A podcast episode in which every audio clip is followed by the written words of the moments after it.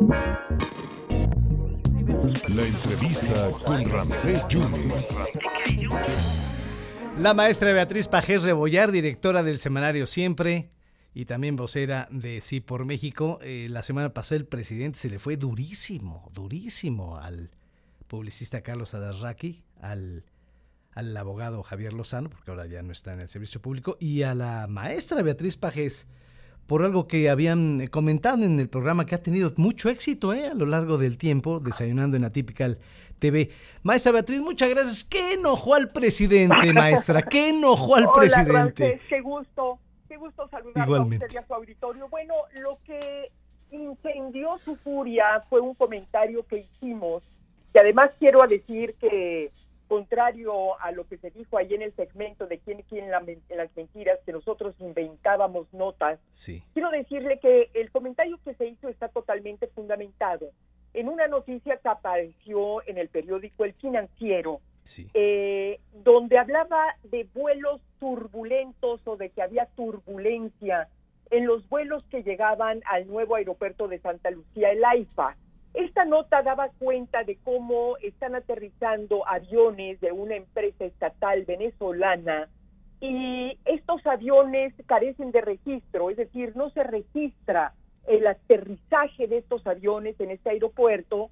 Y por el otro lado hay la entrada al país de miles y miles de venezolanos que no sabemos exactamente con qué calidad migratoria están llegando, dado que están eh, eh, eh, viajando en vuelos que están aterrizando de manera clandestina, Ramsés.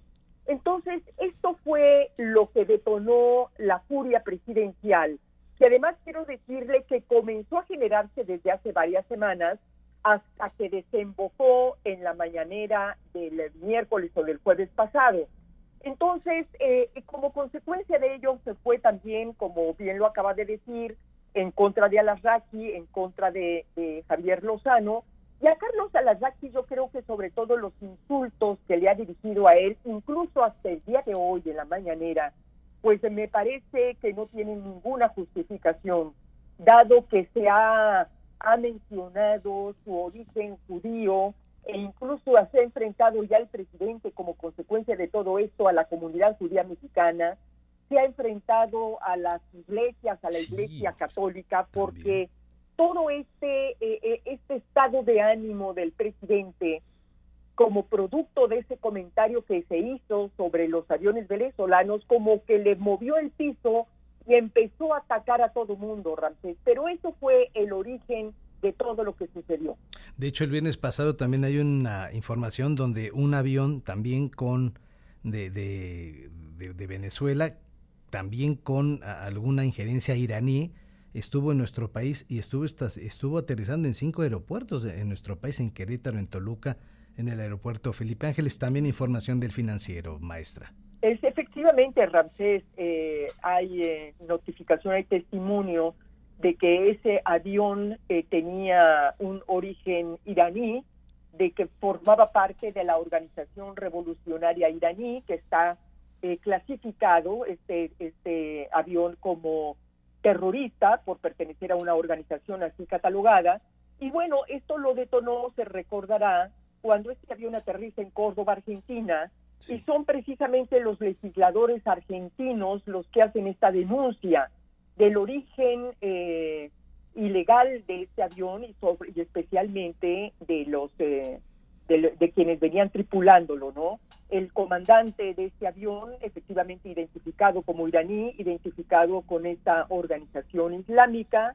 Y bueno, aquí la gran pregunta es por qué México y el gobierno mexicano está autorizando el aterrizaje de este tipo de aviones de origen extraño, de origen sospechoso o sobre todo ilegal, ¿no? Bueno, eh, de hecho usted citaba que el jefe de, de, de, lo que es eh, el, el, jefe norteamericano, Glenn eh, Kubrick. Si sí, no, del Comando Norte. Del Comando Norte. Él decía que había aquí espías rusos, ¿no? En México. Pues se, se acuerda que efectivamente él lo dijo, eh, incluso el canciller Marcelo Ebrard le pidió que lo probara, pero este titular del Comando Norte, del hemisferio norte de Estados Unidos, bueno, evidentemente lo dijo así, que México era el país donde más presencia de espíos rusos había en el mundo. Digo, esto se explica evidentemente por la frontera que tenemos con Estados Unidos, pero eh, aquí también nos llama la atención esta puerta abierta, estas fronteras abiertas que está dejando México para que entren al país eh, grupos eh, subversivos, grupos que están actuando en clandestinaje y que evidentemente muchos de ellos están vinculados a dictaduras. Eh, me refiero, por supuesto, a la venezolana, me refiero a la cubana. Recordemos el caso de los médicos cubanos también, que fue a contratar el presidente de Estados Unidos y que nunca supimos exactamente en calidad de qué venían, porque pues eh, hubo la reacción inmediata de los eh, médicos mexicanos que dijeron, bueno, ¿por qué traer médicos cubanos cuando en México estamos sobrados? Lo que hace falta en México es trabajo y trabajo bueno y bien pagado y equipo para que estos especialistas puedan trabajar a los lugares más apartados del país.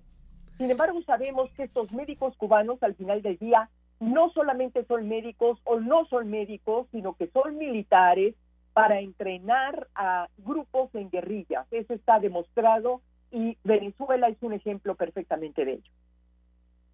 Maestra, le agradezco muchísimo. Pues mire, me la enfiló otra vez al PRI, chance y me la destapa para lo del 24, ¿no? El presidente, pues ya la puso otra vez que era usted del PRI. pues eh, fíjese, eh, pero además, qué falta de información de un presidente de la República, porque yo desde 2019 eh, yo no milito en el PRI. Y nos lo dijo un, un, presidente debería de estar correctamente bien informado, pero creo que sus gentes no solamente no lo informan, no le pasan la información correcta, sino creo que sobre todo están dedicados a intrigarle, a intrigarlo. Y él cae en todas esas intrigas y le sirven para generar todo este discurso polarizante, eh, que divide y que confronta a los mexicanos. O sea, es un distractor lo que está haciendo el presidente. Es un distractor, efectivamente es un distractor porque creo que lo que interesa al presidente es desviar la atención de los temas fundamentales él ataca a las raquis para que dejemos de ver la gravedad de que estén aterrizando aviones extranjeros en México sin registro, lo cual, pues me parece que, pues eso pone en riesgo la seguridad nacional del país. Maestra, como siempre, mi agradecimiento. Gracias por su generosidad siempre con este espacio. ¿eh? Un gran abrazo. Muchas gracias a la directora del semanario Siempre, la maestra Beatriz Pajés Rebollar, que bueno, ahora le tocó a ella junto con Carlos Adarraqui y Javier Lozano y le sigue tocando en las mañaneras del presidente Andrés Manuel López Obrador.